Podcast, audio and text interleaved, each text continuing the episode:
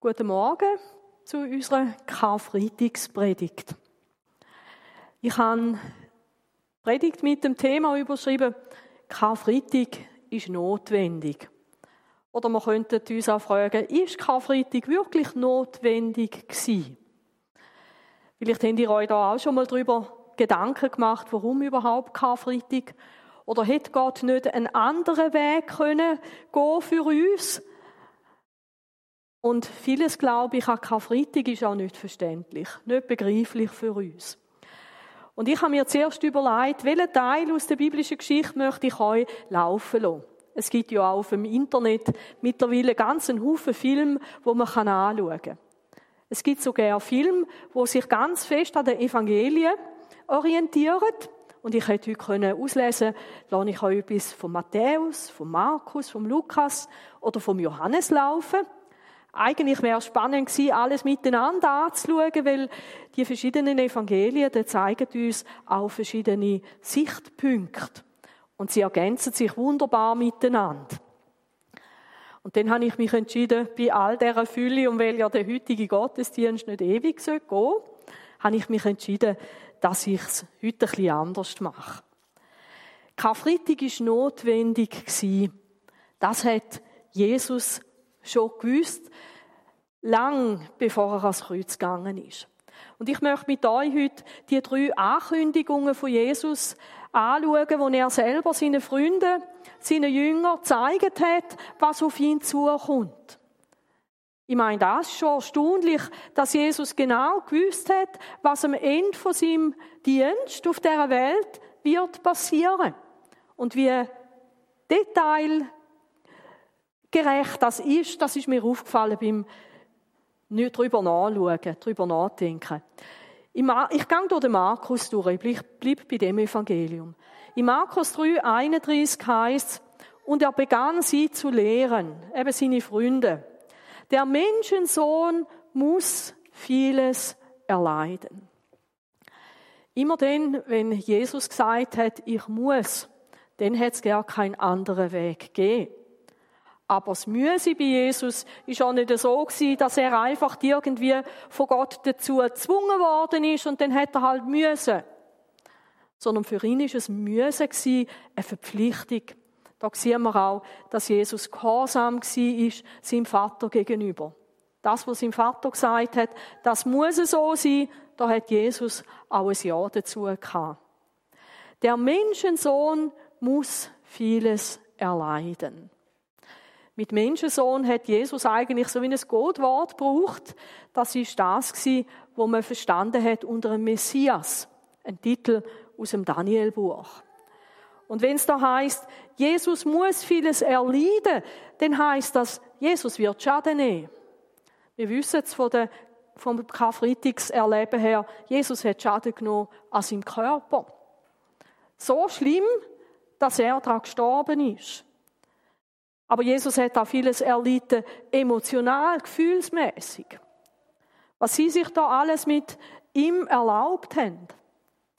Und Jesus sagt auch schon voraus, wer wird denn da dahinter stecken? Und von den Ältesten und den hohen Priestern und den Schriftgelehrten verworfen werden. In Israel hat nicht bloß die römische Besatzungsmacht Segen gehabt, sondern auch der Hohe Rat. Das ist ein Kollegium könnte man sagen, von Richtern und von Herrschenden, wenn es um Sachen gegangen ist, wo das Volk von den Juden betroffen hat. Also die haben da Sagen gehabt. Sie haben auch können Leute verurteilen. Das Einzige, was sie nicht haben dürfen machen, ist Todesstrafe vollstrecken. Eigentlich haben das die Römer gut eingerichtet gehabt. Sie haben gewusst, wir können nicht einfach das Besatzungsmacht auch über die religiösen Geschichten bestimmen. Da haben sie die Autonomie vom Hohen Rat überlassen. Das finde ich eigentlich etwas, etwas sehr ähm, bemerkenswertes. Aber das, was mich da eigentlich verschreckt ist, Jesus gehört ja zu denen, wo so wie der Hohe Rat sich um die Sachen von Gott engagiert haben. Der Hohe Rat, die, hat auch, die haben auch dafür geschaut, dass alles im Tempel richtig läuft. Also das ist eigentlich die religiöse Macht dort mal und sie, sie werden Jesus verwerfen. Nicht die Unfrommen, nicht die, die gegen den Glauben an Gott sind, sondern die, die eigentlich den Glauben an Gott vertreten haben im Volk. Und auch gesagt haben, wie man soll so leben, wie es Gott gefällt. Interessant ist, es sind auch die Ältesten vom Volk mit dabei, in deren Auflistung. Also die alten, älteren Männer, die Segen hatten. Auch sie aus dem Volk werden Jesus verwerfen.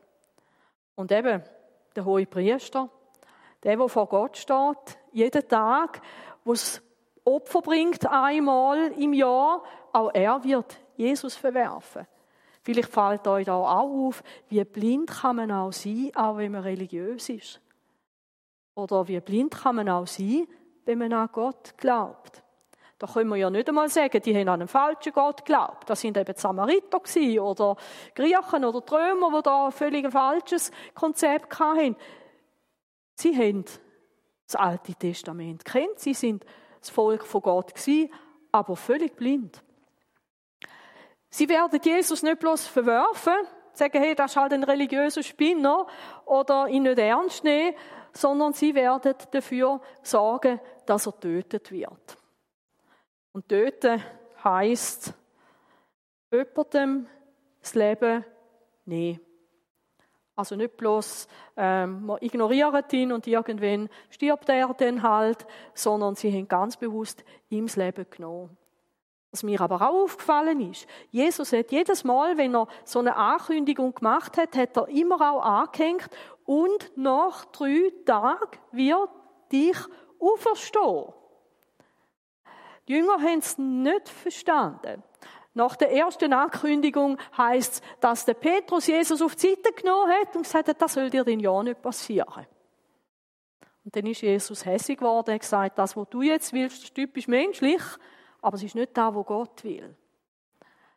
Jesus ist sich von Anfang an dem bewusst gewesen. Ein bisschen später, ihr seht das Kapitel später, da sagt Jesus, der Menschensohn wird ausgeliefert in die Hände von Menschen. Vielleicht hast du das auch schon erlebt, dass du Menschen ausgeliefert bist dass irgendjemand entweder stärker war wie du oder größere Autorität hat über dich. Gell? Manchmal ist es ein Chef, manchmal ist es der Vorgesetzte im Militär, manchmal ist es irgendetwas, vielleicht auch jemand, der es nicht gut meint mit dir, und in die Hände von Menschen ausgeliefert sein. Das ist etwas ganz Ohnmächtiges. Mir fällt auf, dass Jesus da nicht sagt, und ich werde in die Hände von Gott ausgeliefert sein. Dort hat er eine gute Beziehung vom Sohn zum Vater. Und was werden die Menschen machen? Sie werden ihn töten. Und wenn er getötet worden ist, wird er nach drei Tagen auferstehen. Wenn ihr Passionsgeschichte kennt, dann wisst ihr, es hat verschiedene Leute gegeben, in deren ihre Hände Jesus ausgeliefert worden ist. Wir haben schon davon geredet, vom Hohen Rat, von den Ältesten, von den Schriftgelehrten. Ich denke aber auch an Judas. Einer von den Freunden von Jesus. Einer, der mit ihnen zusammen war. Einer, der das Abendmahl miterlebt hat mit Jesus. Einer von denen, denen fällt Jesus in die Hände. Warum? weil er beim Hohen Rat vorbeigegangen ist. Er hat sich eine Summe ausgemacht mit ihnen, 30 Silberling, und für das hat er ihnen Jesus verraten. Also in die Hände von Freunden fallen. Das hat Jesus erlebt. Ich denke aber auch zum Beispiel, dass er in die Hände von Pilatus ausgeliefert worden ist. Und der Pilatus, er sagt dann an einem bestimmten Punkt zu Jesus, wo er ihn verhört, weißt du denn nicht, dass ich Macht habe, dich zu kreuzigen? Und dass ich Macht habe, dich loszulassen? Johannes 19, 10 und 11. Und dort sagt Jesus, du hättest keine Macht über mich, wenn sie dir nicht von oben gegeben worden wäre. Und darum hat der mich, wo dich, wo mich dir überantwortet hat, größere Sünde wie du. Und wenn ihr Geschichte leset, da in dem Moment von Pilatus, dort dunkt es mir, hat man wie das Gefühl, der Pilatus, das verschreckt ihn für einen Moment auch.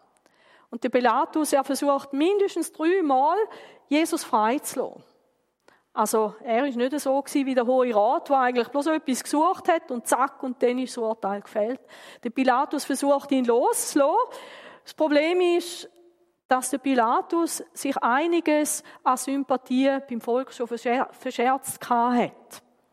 Und eigentlich ist seine politische Karriere ziemlich auf einem gewackeligen Stuhl gestanden.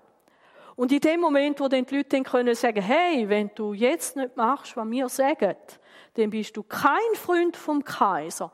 Dort knickt der Pilatus ein. Eben, vielleicht hast du auch schon schlimme Sachen von Leuten erlebt, weil sie einfach an einem Ort eingeknickt sind, weil sie nicht ihren Mann oder ihre Frau gestanden sind. Weil sie eben die eigenen Interessen höher gewertet haben, wie vielleicht das Wohl von dir. Oder vielleicht hast du das auch schon gemacht, weil du gewusst hast, jetzt komme ich in eine blöde Situation, wenn ich jetzt das durchziehe, was recht ist. Dann gibt man halt nach. Aber da ist es nicht bloß um eine Kleinigkeit gegangen, wo ich manchmal auch denke, der Gescheiter gibt nach, der Esel bleibt stehen. Da ist es darum gegangen, eigentlich nachzugehen in einem Todesurteil, wo jemand stirbt dafür. Ausgeliefert werden in Hände der Menschen.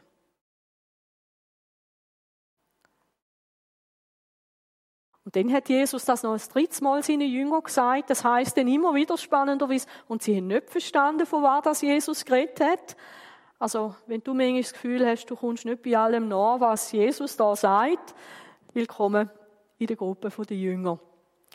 Seht, wir ziehen jetzt hinauf nach Jerusalem. Und der Menschensohn wird den hohen Priestern und Schriftgelehrten ausgeliefert werden. Schriftgelehrte, die haben gewusst, was geschrieben steht. Die haben Jesaja 53 auch in ihrer Bibel gehabt. Die haben Tag für Tag im Tempel Psalmen gesungen. Und ganz vieles in den Psalmen weist auf Jesus hin. Jesaja 53, dort, was heißt, dass da einer stirbt für die Schuld der Leute. Das haben sie kennt. Aber irgendwie in dem Moment ist ihnen alles völlig verborgen. Und der hohe Priester, er wird eine entscheidende Rolle spielen. Spannend ist, Jesus sagt das da voraus. Er hat es genau gewusst. Wenn wir die Passionsgeschichte lesen, dann lesen wir davon, dass der Hannas und der Kaiphas da bei einer Nacht- und Nebelaktion eigentlich ähm, über Jesus verhandelt haben. Nachdem Jesus gefangen genommen worden ist im Garten Gethsemane, hat es so wie eine Nachtverhandlung gegeben. Und eigentlich auch nicht ganz legal. Weil für so ein Urteil haben immer alle müssen dabei sein. Sie haben sich also auch nicht an ihre eigenen Regeln gehalten. Gell? Und dann hast du da die Schriftgelehrten, das sind Sadduzäer und Pharisäer. Menschen, die theologisch gesehen ganz verschiedene Meinungen hatten. Die Sadduzäer haben nicht einmal geglaubt, dass es eine Auferstehung gibt oder Engel oder irgend so etwas. Die Pharisäer, die haben ganz genau darauf geschaut, dass man alles genau so macht, wie es Gott will. Ähm, und das sind eigentlich Oppositionen gewesen. Aber in dieser Geschichte, wo es darum geht, Jesus auszuliefern, Jesus zu verurteilen, machen sie gemeinsame Sache. Das ist auch etwas Spannendes. Manchmal stehen fromme Leute sich plötzlich zusammen wenn es gegen irgendetwas und jemand anders geht. Und das Verrückte eben der, das Gremium, und sie werden ihn zum Tod verurteilen.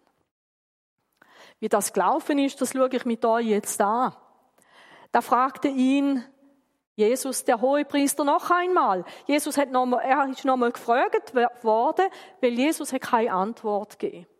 Und da ist spannend, wenn er äh, Geschichten lesen. Jesus gibt keine Antwort in dem Moment, wo er angeklagt wird, ohne dass es Boden hat. Also Jesus hat sich nicht verteidigt. Aber eben, da sind wir jetzt bei dieser Nachlage.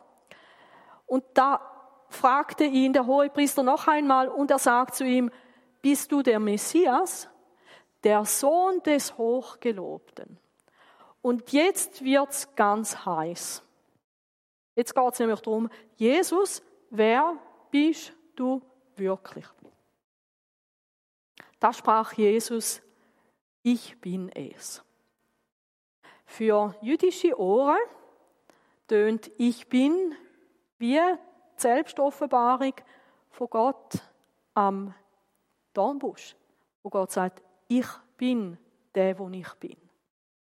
Und Jesus sagt, ich bin. Ich bin's und ihr werdet den Menschensohn sitzen sehen. Menschensohn, Messias, eben, die Frommen haben die gewusst, was das bedeutet. Und ihr werdet den Menschensohn sitzen sehen zur Rechten der Macht. Also zur Rechten von Gott selber. Und kommen mit den Wolken des Himmels. Jesus gibt ihnen da Antwort mit zwei Bibelstellen, wo sie ganz gut kennt haben, mit dem Psalm 110 und mit dem Daniel 7. Und Jesus sagt da damit auch, ich bin nicht bloß der Messias, der Erlöser, ich bin auch der, wo zur Rechten vom Vater sitzt. Ich bin der Sohn Gottes und ich werde kommen als Richter und König über die ganze Welt. Also das, was sie eigentlich auch sich gewünscht haben und wo Gott ihnen verheißen hat, der kommt dann, der steht jetzt da mitten unter ihnen. Da zerreißt der hohe Priester seine Kleider und sagt, was brauchen wir noch Zeugen? Gell, vorhin haben sie Zeugen gesucht, um Jesus irgendetwas zur Last zu legen, was er gar nicht gesagt oder gemacht hat.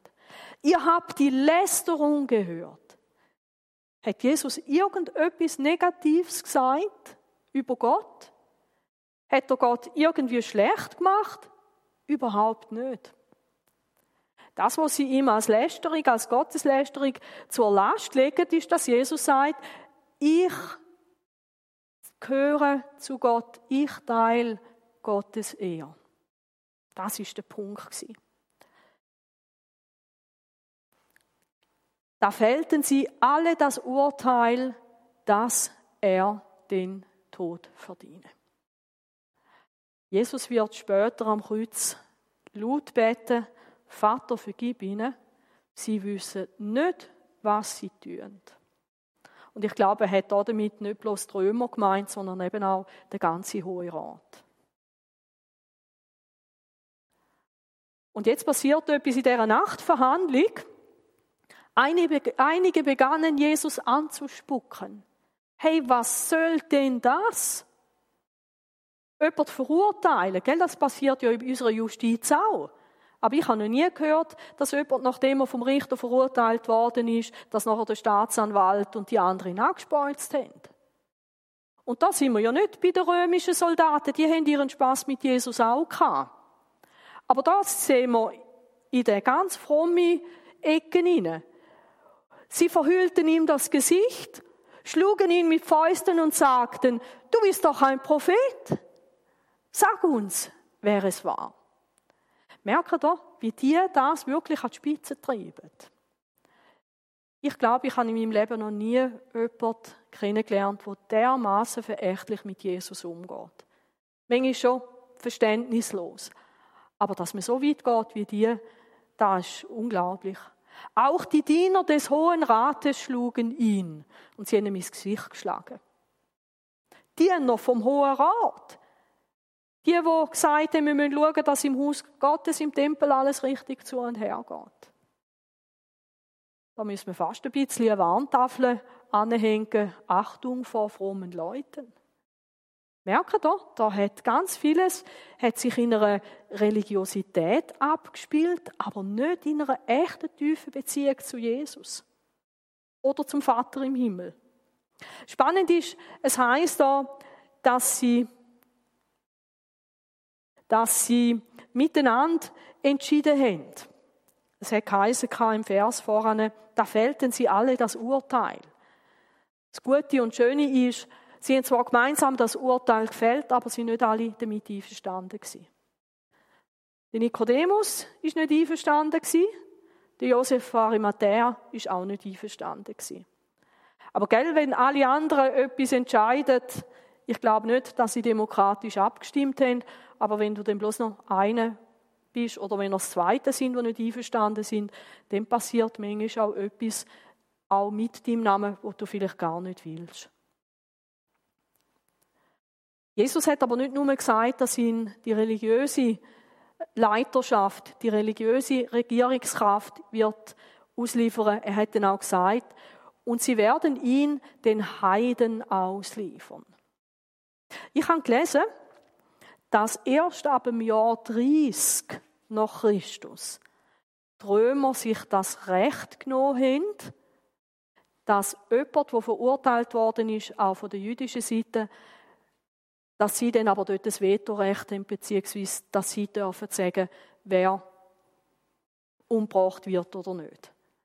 Und ich weiß nicht, wie viel früher noch Jesus das gesagt hat, auf alle Fälle. Von der Weltgeschichte ist es genau so, genau ins richtige Zeitfenster innen passiert das. Und das können wir ja schon nachlesen im Alten Testament. Schon dort lesen wir, dass der Messias, der verworfen wird, den anderen Völkern ausgeliefert wird. Merkt ihr, es passiert gar nichts, wo Gott erstens nicht gewusst hat und wo Gott nicht unter Kontrolle hat. Es passiert gar nichts an dem Karfreitag, wo einfach irgendwie zufälligerweise einfach blöd läuft. Und mich hat das nochmal so ermutigt zu wissen, mein Gott hat Kontrolle über A bis Z über dem Leben von Jesus, aber auch über die ganze Weltgeschichte. Und sie werden ihn verspotten. Ähm, ein Spott, wo sie sich wahrscheinlich geleistet haben, wo ich immer gedacht habe, das muss man anders verstehen, ist das wo Jesus am Kreuz ruft, Eloi, Eloi, lama sabachthani. Dort heißt ja, mein Gott, mein Gott, warum hast du mich verlassen? Dort gibt es ja solche, die sagen, hey, wir gehen Jesus zu trinken ähm, ein bisschen Essig, weil jetzt wollen wir sehen, ob der Elia kommt und ihm hilft. Und ich habe immer gedacht, ähm, ja, die haben das viele Eloi, Eloi, da haben sie falsch verstanden, nicht Eloi, sondern Elia. Und ich habe gelesen, dass es aber gut möglich ist, dass die Soldaten genau gehört haben, Eloi, und sie haben gesagt, ah, wir machen jetzt ein Wortspiel, nicht Eloi, sondern Elia. Eben, Zeitvertrieb, Sport. Und auch sie haben Jesus ja als ein König verkleidet, bevor sie ihn dann ähm, geißelt und umgebracht haben. Sie haben ihren Sport mit ihm getrieben. Sport heisst, ich mache mich lustig auf Kosten von jemandem. Und wenn es jemand nicht verdient hat, ist es Jesus gewesen. Sie werden ihn auspeitschen, sagt Jesus von sich selber, also brutale Prügelstrafe. Und eigentlich ist es so gewesen, dass ganz viele Leute eine Geiselung gar nicht überlebt haben. Also es ist gut möglich, dass sie dort ein bisschen weniger zugeschlagen haben, einfach ähm, damit man Jesus noch kann kreuzigen kann, damit man den Schauprozess noch fertig durchziehen kann. Aber auch da wieder, Jesus sagt, und nach drei Tagen werde ich auferstehen. Hey, es ist so gut, wenn wir uns auch an dem festheben, wie geht die ganze Geschichte aus. Jesus hat seinen Jüngern im Voraus klar gemacht, Karfreitag ist notwendig. Und jetzt gehen wir auf den Punkt, nicht bloß notwendig sein sondern auch Not, Bindestrich, wendig. Welche Not wendet denn der Karfreitag für uns? Der Paulus sagt, zu dieser Botschaft, die ich so an euch weitergegeben habe, wie ich sie empfing, gehören folgende entscheidende Punkte. Und da nehmen wir bloß der erste. Christus ist in Übereinstimmungen mit den Aussagen der Schrift, also in Übereinstimmung mit dem Alten Testament, für unsere Sünden gestorben. für unsere Sünden gestorben. Was steckt da dahinter? Denn der Lohn der Sünde ist der Tod. Jetzt könnte man eine Umfrage machen. Ich könnte mit dem offenen Mikrofon bei jedem von euch vorbei. Könnte ich sagen, wie ist das mit dir? Mal gesündigt im Leben? Bist du ein Sünder? Wenn ja, das ist dein Lohn. Das ist da, wo du damit dir eingebracht hast. Das ist da, wo du verdient hast. Das ist das, wo du wirst überkommen. Der Lohn der Sünde ist der Tod. Und jetzt kannst du aber alle die denken, die in der Passionsgeschichte so eine unschöne Rolle spielen. Der Lohn der Sünde ist der Tod. Eigentlich hätten die Römer den Tod verdient für das, was sie da vollstrecken. Ein Pilatus, ein Herodes, der Hohe Rat, der Hohe Priester, die Ältesten, das Volk, das sich überschwätzen lässt, das sich anstacheln lässt vom Hohen Rat, so rufen, kreuzigen ihn, kreuzigen ihn, kreuzigen ihn, die hätten es eigentlich verdient, dass sie von Gott bestraft und umgebracht werden. Aber auch du, falls du nicht gemacht hast, was Gott wollte. Und wenn wir ehrlich sind, dann müssen wir sagen, keiner ist ohne Schuld. Wir haben alle gesündigt. Jesus ist für uns gestorben, weil der Lohn der Sünde ist der Tod. Johannes, der Täufer, er hat schon von Anfang an gewusst, wer Jesus ist. Und er hat über Jesus gesagt, seht das Lamm Gottes, das die Sünde der Welt hinwegnimmt. Für das ist Jesus auf die Welt gekommen, zum Sünde von der Welt wegzunehmen. Christ ist erschienen, uns zu versöhnen. Weihnachten. Der Name von Jesus, du sollst ihm Jesus sagen, nämlich der, wo rettet, der, wo erlöst. Wir sehen das Lamm Gottes. Und das Lamm Gottes, das nimmt die Sünde von der ganzen Welt weg. Weg von uns Menschen. Warum? Es gibt einen Grund. So, so sehr hat Gott die Menschen auf dieser Welt geliebt. Er liebt die Menschen. Es hätte gar keinen anderen Weg können geben wie Karfreitag. Sonst wäre nämlich die Liebe von Gott auf der Strecke geblieben. Denn so, so sehr hat Gott die Welt geliebt, dass er seinen einzigen Sohn gab, damit jeder, der an ihn glaubt, nicht verloren geht, sondern das ewige Leben hat. Gell? Wenn es heißt, der, der Lohn der Sünde ist der Tod, dann meint das nicht bloß unseren physischen Tod am Ende von unserem Leben, sondern das hätte auch bedeutet, auch eine ewige Ausgeschlossenheit von der Gegenwart von Gott in einer ewigen Bestrafung für unsere Schuld. Also da darfst du gar nicht ausmalen, was unser Schicksal gewesen wäre, wenn Jesus nicht am Kreuz für uns gestorben wäre. Das dürfen wir uns gar nicht ausmalen. Hey, aber wie gut, dass Jesus gesagt hat, ich muss. Und im Garten Gethsemane hat er gebetet, wenn es keinen anderen Weg gibt, dann soll dein Wille geschehen. Damit jeder, der an Christus glaubt, nicht verloren geht, sondern das ewige Leben hat in der Gemeinschaft mit Gott. Der Paulus er formuliert es denn so: Den, der von keiner Sünde wusste. Darum haben sie auch versuchen, Jesus anzuklagen mit allen Ideen, die sie hatten. Übrigens ganz spannend, ähm, vor dem Hohen Rat haben sie Jesus verurteilt, weil er ein Gotteslästerer ist. Und dort schleppen sie ihn vor den Pilatus und ihr, was sie dem Pilatus gesagt haben, warum man Jesus umbringen muss. Sie haben nicht gesagt, das ist, weil er ein Gotteslästerer ist. Weil sie haben gewusst, auf das würde sich der Pilatus gar nicht einlassen. Sie haben gesagt, der, der wiegelt das Volk auf, dass man am Kaiser keine Steuern mehr zahlt. Und er selber will ein König sein. Also auch da, unglaublich, was man sich da alles erlaubt. Jesus hat von keiner Sünde gewusst, er hat nie etwas Verkehrtes gemacht. Den hat er, Gott, für uns zur Sünde gemacht. Eben, ist eigentlich mit anderen Worten gleich wie Jesus ist das Lamm Gottes, das die Schuld der ganzen Welt auf sich nimmt. Und schaut einmal für was damit wir in ihm, in Christus, zur Gerechtigkeit Gottes würden. Jesus hat all das auf sich genommen, was du gemacht hast, bis auf den heutigen Tag.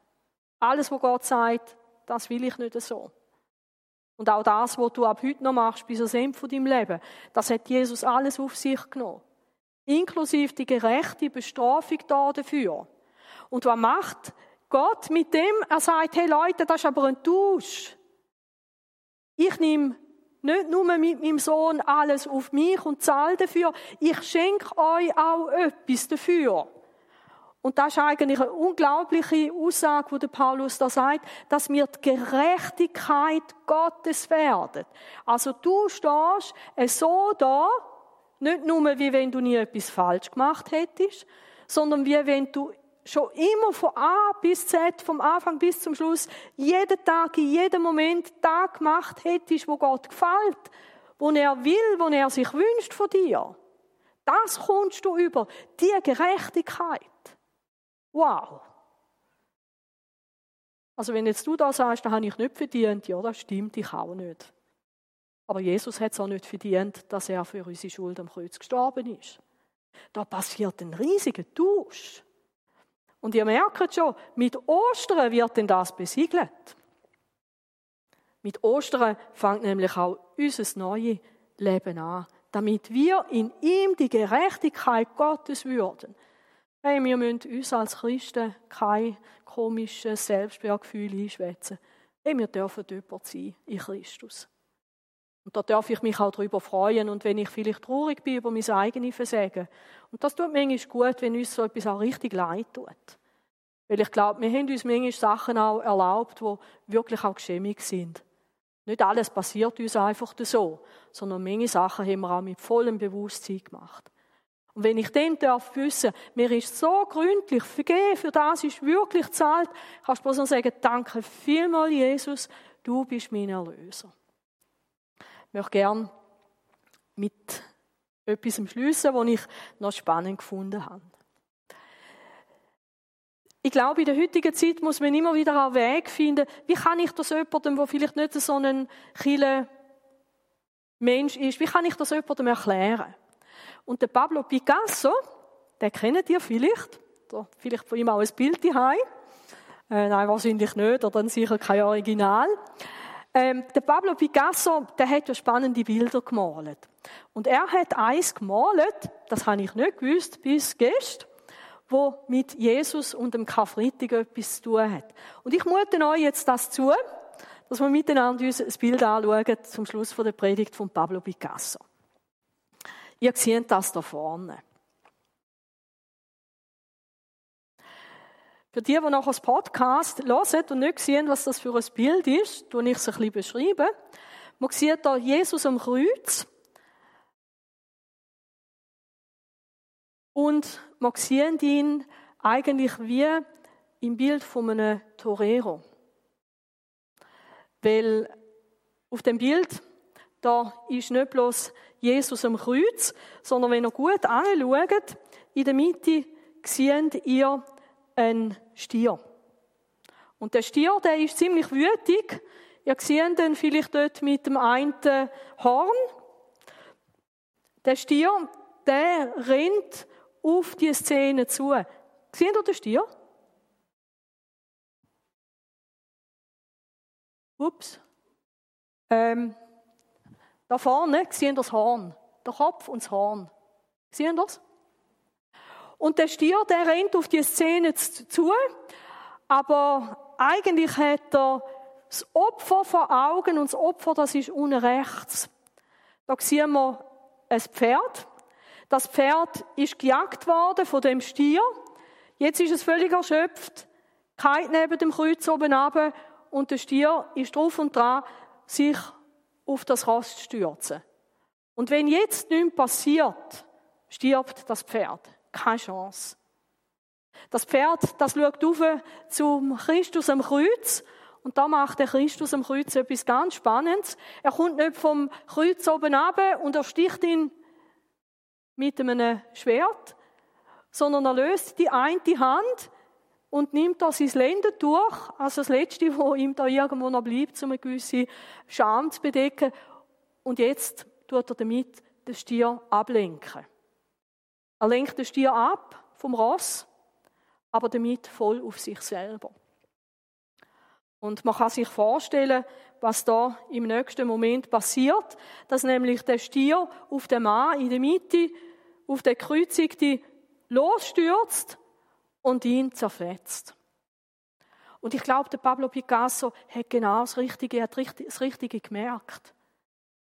Wo Christus am Kreuz gestorben ist, hat er nicht für sich irgendetwas bewältigt, sondern er hat alles Böse, wo Konsequenz war, hat er auf sich kommen. Und spannend ist, was passiert mit dem Pferd. Durch das, dass Christus am Kreuz stirbt. Durch das, dass er sich nicht selber rettet, nicht vom Kreuz oben runterkommt, sondern das durchhaltet. Der Preis zahlt bis zum letzten Bluttropfen, bis zu einer Gottverlassenheit, die wir uns nicht vorstellen können. Das bringt dem Pferd da, das bringt dem Pferd nachher die Freiheit. Und genau so hat es Gott mit uns gemeint. Er macht uns frei von aller Schuld, von Strafe, von einer Zukunft, die wir uns nicht ausmalen können, wie schlimm das dir ist, damit wir frei sind. Für das ist Christus für dich und mich am Kreuz gestorben. Ich bin nicht ein großer Fan von Pablo Picasso seinen Bildern, aber ich habe gedacht, er hat da wirklich zu tief verstanden, um was es geht. Und vielleicht, wenn du am heutigen Tag dir noch ein bisschen Zeit nimmst, zum darüber nachdenken, vielleicht denk noch mal einen Moment vielleicht auch über das Bild nach. Dass du das Pferd bist, dort rechts. Und dass Christus für dich am Kreuz alles tun hat, damit dich das Schicksal nicht trifft, wo da ganz sicher passiert wäre. Weil wir Menschen, wir hätten das nicht können abwenden. Ich bin so dankbar, dass Christus hat müssen als Kreuz.